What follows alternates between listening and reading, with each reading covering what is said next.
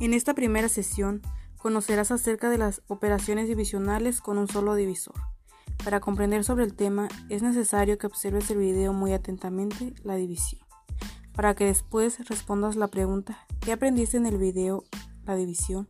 Contestada la pregunta realizarás la segunda actividad. Responderás en qué momento de tu vida has utilizado las divisiones y cómo. Y para finalizar responderás la evaluación.